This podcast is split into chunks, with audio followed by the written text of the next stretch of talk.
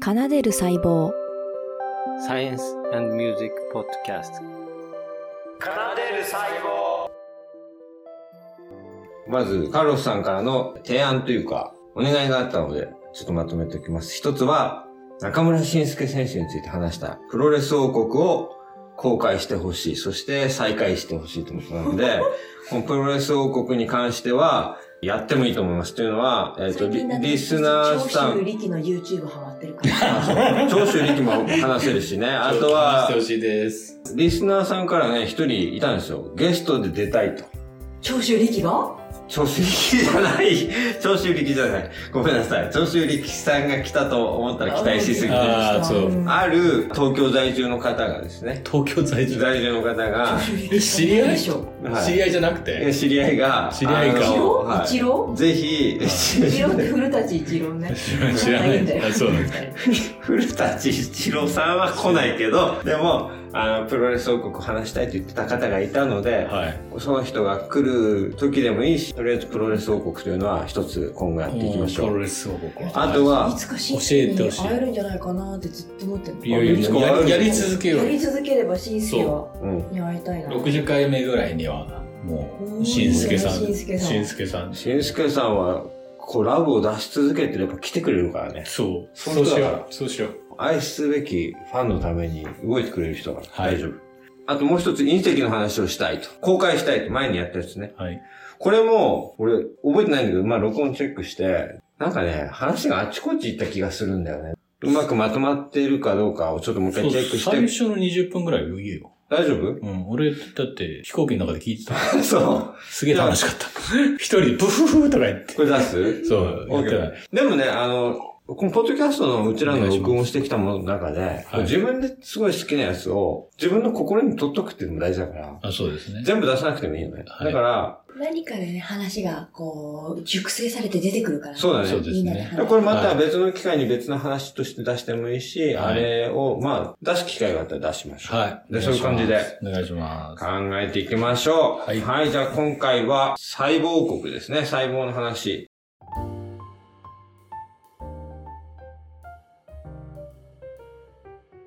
はいちょっとやっていきたいと思うんですけど、まず、準備したのが、2つ準備したんで、どっちか選んでください。はい一個はですね、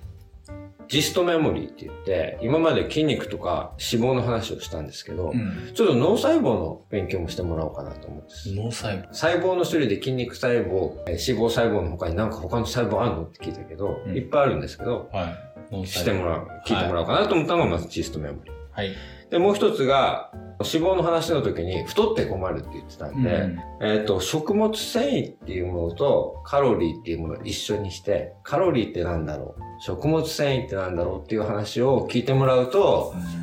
これから運動の他に食べるもの、口の中に入れるものをどうやったら自分がこう太らないように、より痩せて、しかも痩せることが今若返りにとても大事なんです。だから若返りにもなるということで、お話できるんで、この2つを準備しました。どちらからやってもいいですし、はいもしかしたら時間によっては今回1個しかできないんで選んでみてください。いじゃあ食物繊維でお願いしますあそっち行きます脳細胞より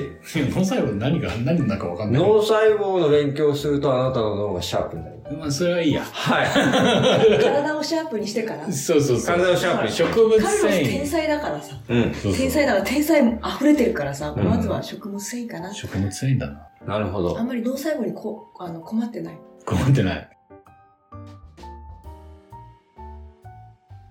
じゃあ食べるときに、ご飯食べるときに食物繊維を意識して食べてることがありますか食物繊維ってファイバーってことそうダイエタリーファイバー。あれ何その箱の後ろのファイバーが何グラムか見てるかってことそれでもいいしうん、こう食べるものに、これファイバーあるな、ないなっていうことを意識してますか待って待って、これ、ポッドキャストで喋っていいの私の、あの、使っていいのいいよ。え、な、何ですか何か話したいことがあるん ですかピンシウム。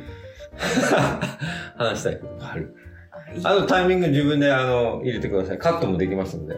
P も入れられますので。はい。いいのいら一言あないんのよ、一言あんのよ、ここの食物繊維に関しては。でもさ、指揮者の会の時にね、ゆりかさんがあまりに放送できないことを喋ったから、もう初めてこのポッドキャストで P、P、P、P っていうのを出そうかなと思ってたんですけど、あー出なかったからね、一応いや、でも本当にあの、こんなに攻める人なんだなってのはあれで知りました。えそんなことゆりかさんって結構、そうなんですよ。上ゆりかさん結上構攻めるんですよね。どうせカットできんでしょって言った瞬間にすごいスイッチ入って。いやー、面白かったから出したかったんだけど、全部丸々カット。本当そうそうそう無意識。うん。 無意識。はい。じゃあ植物繊維いきます。はい、食物繊ド維。キドキしてき た。食物繊維は何な、な、なんなのそもそも。食物繊維っていうのは、まあ、食べ物の中に入ってる、その、消化できない植物の部分。だだかからら、例えば人参で言ったら、人参食べるでしょうんお腹に入って栄養素になる部分っていうのは体の中に入って血流を回って体のいろんなところに行くよね。はい。そこに行かない部分を食物繊維。ちょっと、その意味あるお意味ある のあ、あいや、お通じにとかやつだ。正正解。ありがとうございます。しかもなんかちょっと上品な言葉で 今そうそう答えようかと思った言葉と違う言葉だったさすが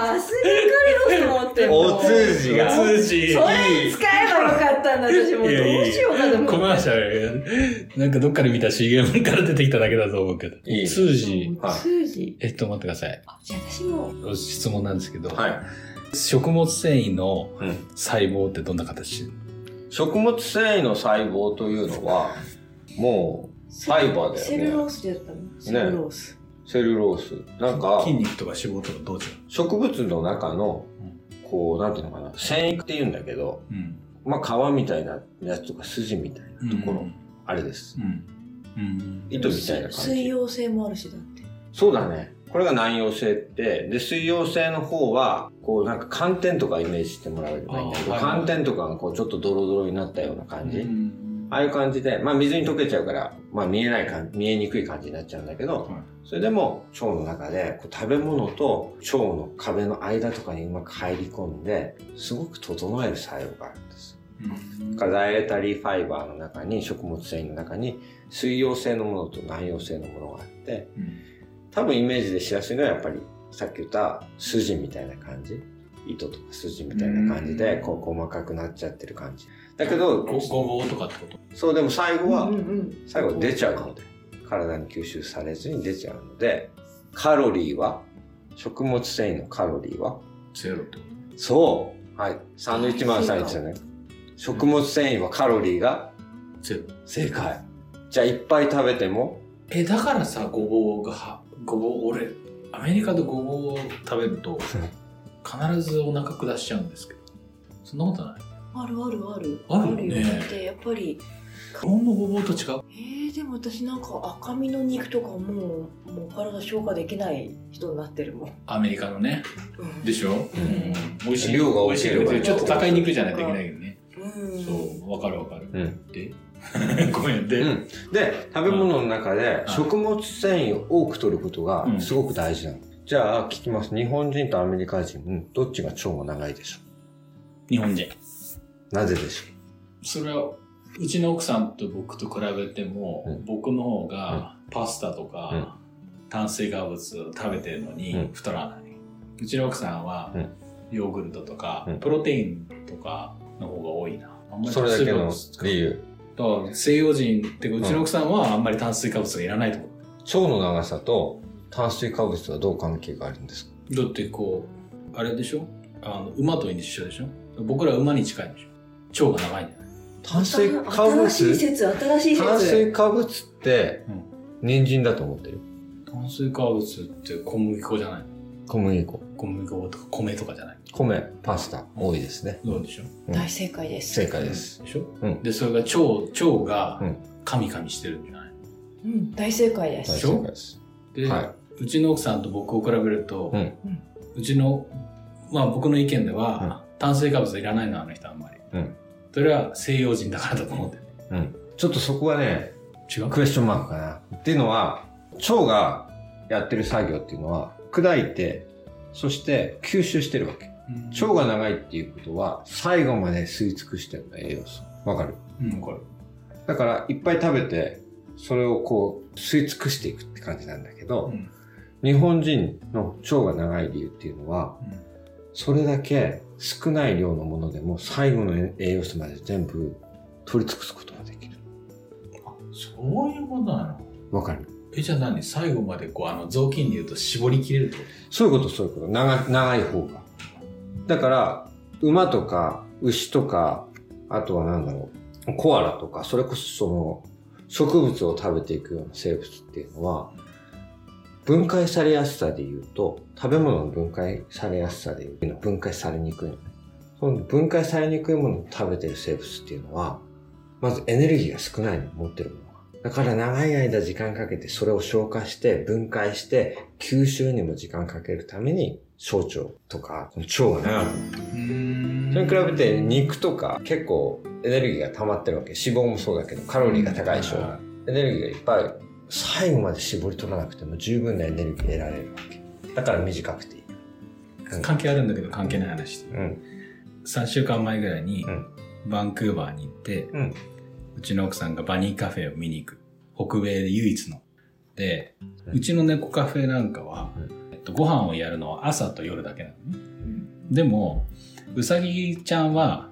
予約した時に行くと、うんあのレタスを渡される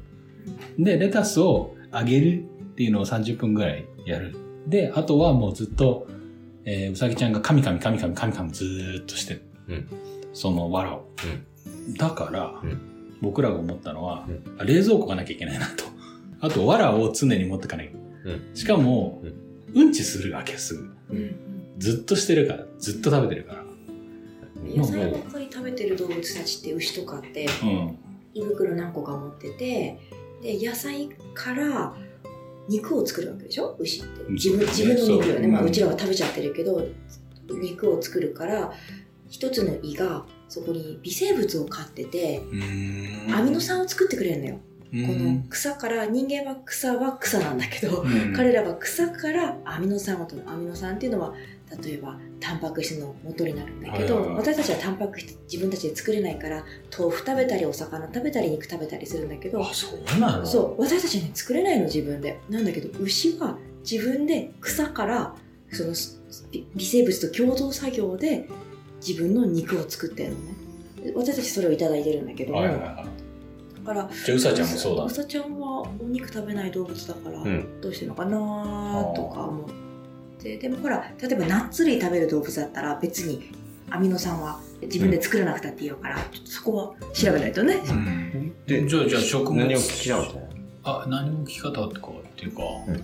え何レタスでしょってレタス食物繊維は、何うさぎちゃんがさ、うん毎日食べてる確かに猫には与えない猫には与え野ない菜、ううんんうん僕ら、うん僕らにとっては、うんもうある意味必要必要まあ必だか要ら通じそれを言うと日本人は腸が長いでしょアメリカ人は短いでしょ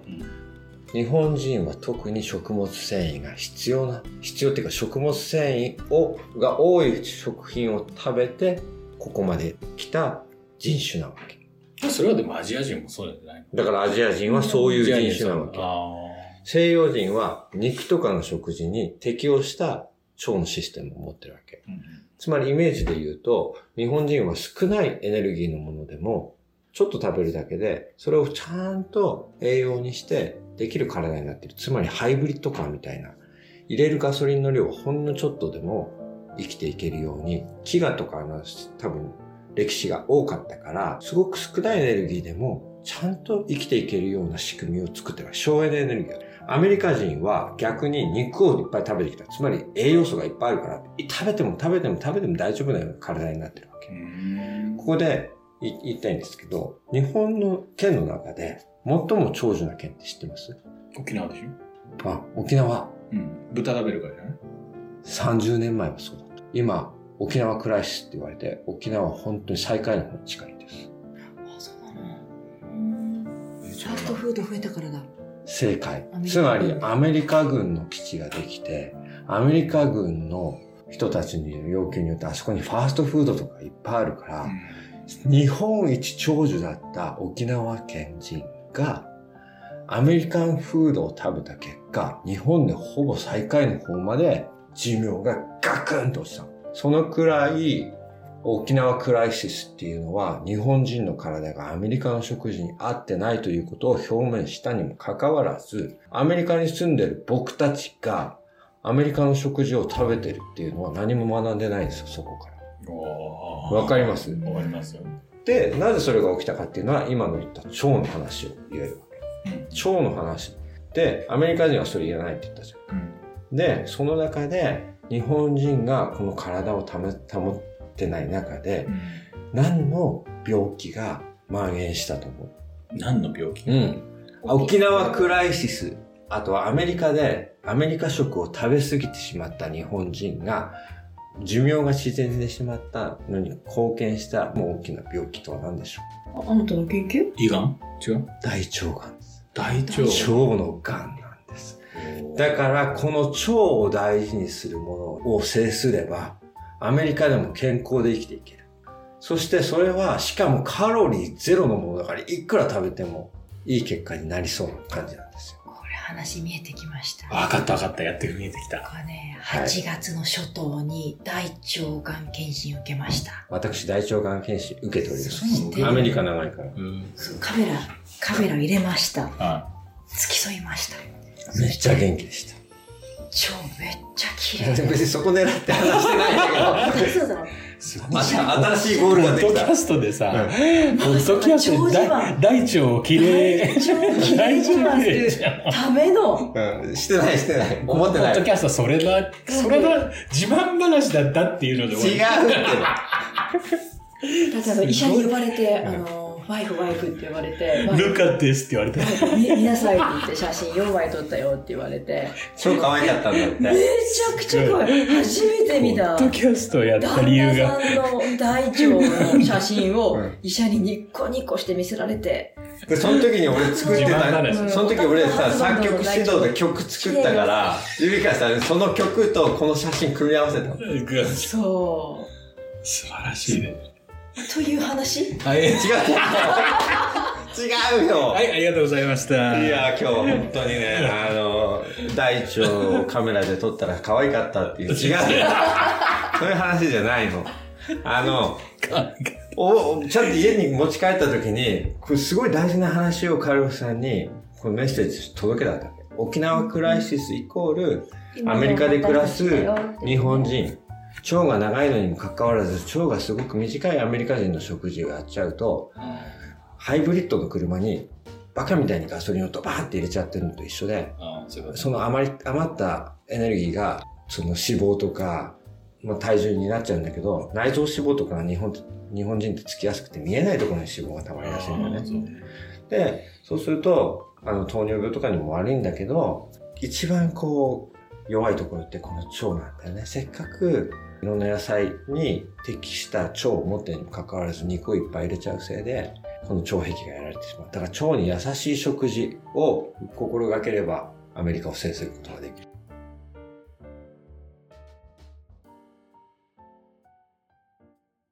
じゃあ、あなたの綺麗な理由5品。はい、イメージとして、はい食物繊維の多いものを多く食べようっていう意識を持ってください。絶対5品5品5品、5例え品ば。 5品。何食べてんのだってそんなに綺麗な。でもまあ大野菜大だ腸よねが。そうです。野菜で野す。菜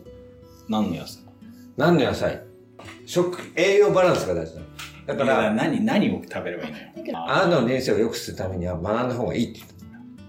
じゃあもうこのポッドキャストで、人参は何でいいかうん、こういう風に食べた方がいいかっていうのをうん、一個ずつ教えてほしい。た。あ、そういうことそうか。だ面白いねそううんそうかそうかザで・も人参。でもシャープ25、人参。難しくない。きれい食物繊維が多いものを食べてくださいって言ったのね。で、食物繊維ってじゃあ何ですかダイエタリーファイバーって話したよね。多く入ってるものは肉と野菜だったら野菜だよね。うん野菜の方が多いよね。じゃあ、パンはね、生成されてんの。小麦粉も生成さあーれてる胚の。が向だいけたど、こと例えば、例えばコーンシロップ。そしたら、食物繊維があるのはもうこっちだ。生成されてないあこーう。されてない方ねそう。だから、食べるものは、判断をしなさい。そう、できるだけ、その、自然に近い形、生成されてないもの。例えば、サトウキビだったら、食物繊維すごいあるんだけど、砂糖になっちゃったら、なくなっちゃうわけ。リンゴジューースス、うんはダメだけど、リンゴはいいわけ。そうさね、節制しちゃうと良くない。そういうこと。だから、より自然に、だから、ボリュームがあるようでいて、すごくお腹もいっぱいになるわけ。生成されてないと。じゃあ一品だけ。噛まなきゃいけないこれ食べ、ここれ。こういう言い方じゃない生野菜で食べる量より茹でた方がたくさんになるよとか、ああ、そうそう、そういうのあうるんアメリカだと、うんあのややじゃあアメリカのグロッサリーストアを想像した時に、なんか傘があるじゃないの生野菜って、うんそしてもうウォウォッシュされてるから使はい使いやすいんだけど、うんあれ結構いっぱい取らないとあのお腹いっぱいにならないし野菜もいっぱいにならないからだったらば、うんほうれん草を炒めたり湯がいたりして食べた方があ、そうなの量が多く取れるよとかうんそういう体にやり方は食物繊維が体にいって頭でとにかく思ってくる知識っていうもの超は美人、大腸美人だもんね。知あ知識知識っていうのは それがテーマかい。そう食べ物を美味しくさせるの例えば同じようなコーちナょっー例とイえばメージが湧かない。食物繊維っていう言葉が悪い。ファイバーとか。ダイエタリーファイバーがそう。あも。じゃあしょうがないい教えてあげようそう。お君のために僕が準備した言葉を教えてみま言す葉を教えて。うんこを元気にするううんこシウムですうんこシウムがよく入っているものは完全に取られたんだけどこれうん私がずっと使こっシてるウ言葉ムでがたっぷり入っているものはポッドキ野ャスト菜果ポ物ッドキャストを使って自分のものに今した瞬間を見てしまったんだけど、今私の精子を聞かずに、これ私の、あの、あの、もう丸シーツ。これこれでもう分かんなかったら、うんあのもうしょうがない諦める俺もこれが一番よくわかうっ分かったた。うんこシウムね。うんうんここシウムシウムうを。んこれうんこいっぱいになっちゃうな、大丈夫かなって思ってセロリいっぱい食べるとかね。そう気持ちいいよね。アスパラガスそううんこがボーンって出てくる。いいでしょうん、気持ちいい。うんこシウム。うんこシウム。あよ今か日今ったす日ごいも今増えた日もうんこが良くなるうんこシウムをいっぱい食べたよって言ってくれれば俺報告してくれたならんか全部編集で持ってきてそうなのが怖い。テキストとかで今日はちゃんとうんこシウムを良くするためにステーキは抑えてたと私かね結構10年ぐらい使ってる言葉なんだけど。そうそうあれさ、うんこってさ、匂いが強い方がいいの悪い、あの、強くない方がいいの強くない方がいいらしいよ。強くない方がいいの。やっぱさ、食物、あの、何食物、そ食物だなんていうの、あの、うん野菜ばっかり食べてるとさ、うんだから今回俺、野菜ばっかり食ってたから、うん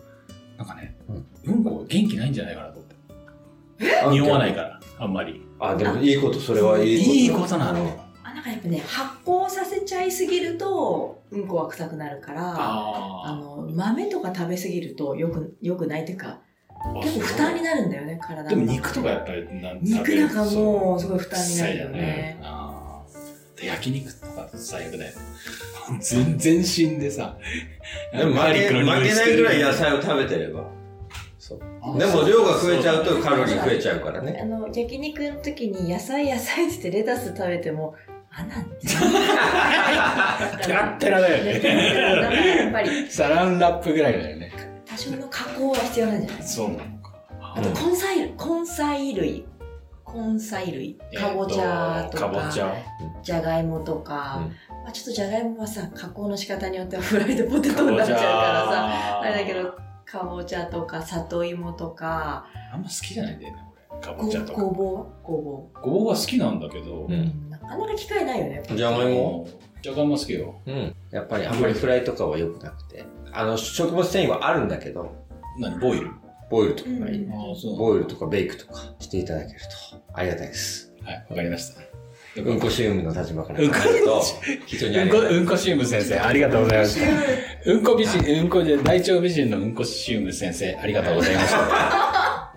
とまりま したほら、まとまったじゃん、いやー30そ分。こまで言わされてしまったね明日から健康になれるいや、うんこシウム一番いいわ。でしょそこう私がずっと温めてきてうんこシウムをずっと温めてきた何の もうどうぞ言っていいよあじゃあゆりか先生のうう。んこシームを世の中に広げていきましょうそうそうそうそう最だ後から世の中で、あの、皆さん、あの、うんこシウムっていう言葉を使いたかった時には、ゆりか先生のうんこシウムって必ず枕言葉をつけてください。これ特許権はゆりかさんなんで。はいそれレジまスタたンス逆に私のことを陥れようとはいしてるゆりかうんこシウムですけど、みたいな話そうそう話し方まあいいそかうなそれでもいいそう、日本人がか外国で生きていくために大事なのは、ゆりか先生のうんこシウムって いう。悪意を感じるそう。なだからんか主張したけど食物繊維をしっかりとって、そうね。ね、明日は明るくしていきましょうんこシウムう。で、水溶性のものと南溶性のものがあって、いいかもねそういう名乗り方もいいかもねはい。河野うんこシウムゆりかですみたいえなゆりか、ミドルネームうんこしゅう。それぐらいがなきゃダメだよね。うんもうこねしゅう無理かな。やったらすごい。健康のために。これすごい。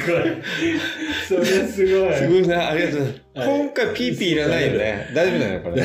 ちょっ放送とコーだから、お通じユーム、おちょっと通じユームの方がいいのかド。な。いや、でも真面目な話だから。こ夫れ婦喧嘩の中に。めっちゃ大事だから。あの、はい。シウム、あおりがとうござい通ますじユーム。じゃあじゃあ最後のもう一個やもう一個やって。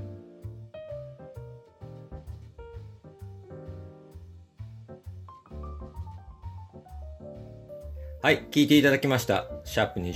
いかがだったでしょうか。もう今聞いてもね、涙が出るほど笑ったんですが、こう、笑うことっていうのは、もう心にも体にもとてもいいことが明らかになってますし、もちろん皆さんの細胞にとってもいいので、皆さんも楽しんでいただければ何より嬉しいです。えーオープニングでタイトルコールをですね、リスナーの K さんと J さんにやってもらいました、栗拾いオフ会を小さくやったんですけど、その中からの参加でしたね。ありがとうございます。インディアナの秋は本当に美しくてですね、美味しいんですよ、栗も。で、だけどね、秋が本当に短くて、ちょっとするともう寒い冬がやってくるんですね。インディアナの冬マイナス20度になるんですけど、そういった冬がやってくるので、この秋をきちんと楽しまないと、意識的に楽しまないとね、あれ今年秋あったかなっていうぐらい過ぎてしまうんで、皆さんもですね、秋楽しんでいただければと思います。今回のその栗拾い、拾った栗なんですけど、ポッドキャストで話した食物繊維が豊富に含まれています。もうゆりか先生が名付けたうんこシウムが豊富に入っている栗ですね。そう考えるとね、美味しさも上がるんで、この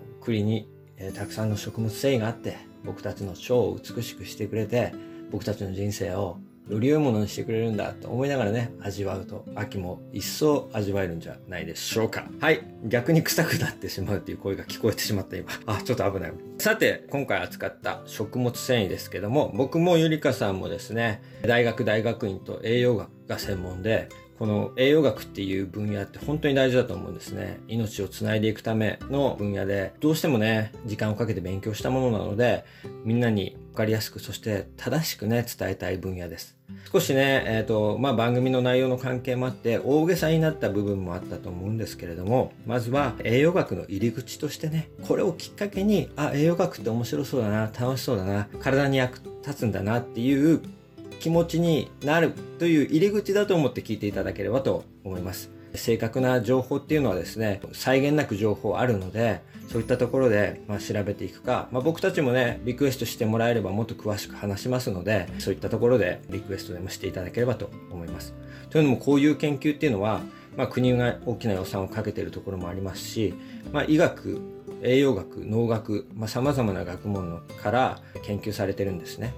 例えば食物繊維が体に食物繊維があの腸の免疫を高めるとか食物繊維があの血圧を下げるとかいろんなデータがあるんですがそういうデータ一つ一つにはですね実は多くの動物実験が関わっているんですねでそういった動物の命をお借りして研究させてもらうっていう現場をですね僕もゆりかさんも体験してます時に体をこう切り刻むような、まあ、解剖実験みたいなところがあるのでもしかしたらあの残酷なところがあるなーって感じるお子さんとかあの親御さんとかもいると思うんですがそれがさまざまな病気を治すための原動力になっていて命を救う命をつないでいくために一つのね科学の発展の中の1ページとして非常に大事な役割を持っています僕たちはねそういったものを、まあ、現場で時に動物たちのうんちにまみれたりあの動物たちの血にまみれたりしながらその命から命をですね大事に大事に知識に変えていくっていう場所にいたりしましたなのでこういった知識をね正確に大事に伝えようっていう気持ちは本当に真摯なところがあります。表現でね、楽しく分かってもらうために、ふざけたように聞こえてる人もいるかもしれないんですけど、もう本当に根本は純粋な気持ちで話しているということを分かっていただければ嬉しいです。で、えっ、と、実はこの沖縄クライシスっていう知識に関しても、似たような気持ちを持って僕たちは話して、ってっていうのは沖縄クライシスっていうのはもともとはですね琉球大学の医学部の先生方が日本人にとって大事な栄養っていうのは何なのか大事な食生活っていうのはどういったものなのかということを皆さんに伝えるために沖縄クライシスと呼ぶことを決めてですね、えーこの重要性を発信されている、まあ、非常に素晴らしいあの活動だと思ってるんですねで実は僕も研究仲間と共にこういった知識をですねアメリカで活躍する一般の方々に広めようと思って海外の研究者とお医者さんをこう集めてですねアメリカで活躍する日本人を糖尿病から守るために心臓病から守るためにっていうような、えー一般公開セミナーシリーズというものを開催してきましたでこの勉強会の方は今日みたいにあまりふざけた感じじゃなくてきちんとエビデンスに基づく本当に真面目なセミナーで、えー日本の企業の方とかあとは補修校アメリカで小学生とか中学生高校生が日本語とか日本文化を学ぶために通う学校があるんですけどそういったところでセミナーをさせてもらったりしてます僕たちもね自分の研究で自分が海外で成功するってことも一つの目標なんですけどもやっぱり地域貢献同じように海を渡ってきている日本人の方々に何か貢献できないかなと思ってその活動をしてます科学教室っていうのもそういった活動の一つで多くの方に楽しんでもらえるとやっぱ僕たちも嬉しくてこうやってまあ、ポッドキャストっていうものにもそれができないかと思って今挑戦しているところなんですが、その沖縄クライシスに関しては、やっぱり僕も初めて知った時にですね、えー順天堂大学で、えー活躍されてる、えー糖尿病の研究者の先生から教えてもらったんですけど、本当にショックを受けたんですね。日本だけでなく世界一長寿だった沖縄県が男性の寿命がですねもう37位と日本の下から数えた方が早いというぐらいの順位まで下がったんですね。で糖尿病での死亡率ランキングに関しては1970年代では47位だったのに男女とも最悪な1位というふうになってるんですね。で原因っていうものが様々な角度からいろんな考察がされてるんですけれども、まあ、病気として顕著なのがですね肝臓関連の病気です。アルコールの摂取酒ですね酒類の摂取っていうのは一つ大きな要因であるとは考えられるこれに加えてですね脂肪の摂取あと肥満の増加などまあいろんな理由があるんですけれども今回は腸に注目しましたというのはハワイ大学の研究などでこうアジア人の肉食とですね腸の病気のデータがありましてで特にアジア人の2世とか3世でこう赤色の肉と腸のがんなどねそういった発症が、まあ、相関していることが報告されていて、まあ、アメリカ人の先生とかも自然食っていうかスターチですね今回も少し話した根菜類根菜類をしっかりと摂ること根菜類中心の食事っていうものはアジア人の体に合ってますよっていうことを、まあ、おっしゃってる方々がいましてえっと、そういった知識も含めてですね、話せればなと思いました。で、日本でも特に赤色の肉ですね、そういったものを多く食べてしまう文化が、あの、大腸がんなどの増加に関わっているというデータがたくさん出てまして、まあ、全体をね、考えると、やっぱり腸を制するものはアメリカを制するという表現に込めることができるのではないかなというふうに考えて、今回は、腸を制するものはアメリカを制す。だから、腸にとって大事な栄養素というものを考えて食事をとりましょうというメッセージを込めました。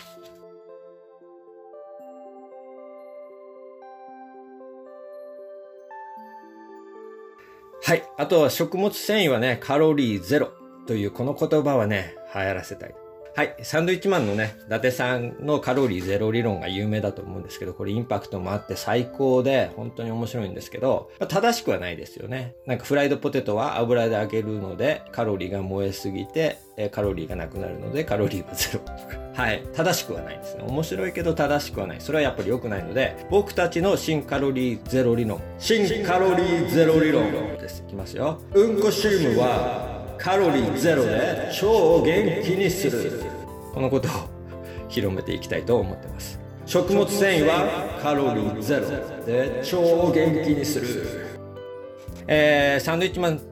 の伊達さんのえー母校っていうのは仙台商業っていうあの高校なんですけど実は僕も仙台出身で二高専賞宮城県美術館前っていうバス停を使ってたんですねというのは二高と戦勝って向かい合ってるんですけどそこのバス停を使っていたある意味ですねえー後輩です僕はサンドウィッチマン伊達さんの後輩に当たると同じバスを使っていた後輩というふうに考えることもできますねですから、えー先輩と一緒にですね新カロリーゼロ理論を推していきたいと思いますサンドウィッチマン伊達さんの素晴らしいカロリーゼロ理論に奏でる細胞が出した新カロリーゼロ理論、うんこシウムはカロリーゼロで、えー追いかけていきたいと思います。なので皆さんも応援してくだされば本当に嬉しいです。ということで、えー皆さんに支えられて、えー僕たちのポッドキャストも楽しく20回を迎えました。あ、最初の方にね、カルロスさんがプロレス王国という新コーナーをですね、作ってほしい。これをね、やりましょうということで、盛り上がりましたね。プロレスラー、